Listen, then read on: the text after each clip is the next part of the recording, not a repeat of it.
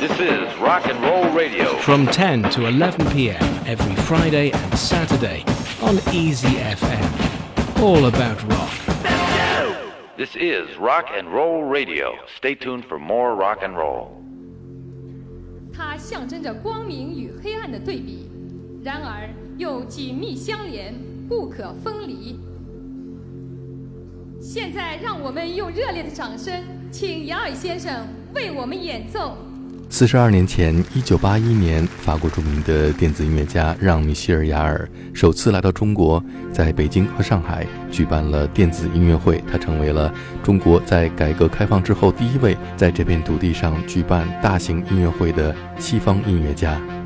一九七六年，年仅二十八岁的让·米歇尔·雅尔在家中录制了他的第一张纯器乐专辑《Oxygen》氧气。这张专辑在全球范围内卖出了一千八百万张。在《Oxygen》之后，一九七八年，他又推出了《Equinox》昼夜平分线。一九七九年，雅尔在法国巴黎的协和广场举办了打破纪录的超过一百万人的现场音乐会。此时的让·米歇尔·雅尔成为了法国乃至欧洲最引人注目的一颗冉冉升起的新星。一九八一年，他的中国之行更是成为了全世界媒体的焦点。当时随行的工作人员多达七十多人，演出设备直接从法国空运到中国。为了解决当时演出时所需的电力问题，北京城的路灯停了两晚。他一共在北京表演两场，上海表演三场，现场聆听他演奏的观众超过二十一万人。经过电视台和电台现场转播，共有五亿人次收听收看。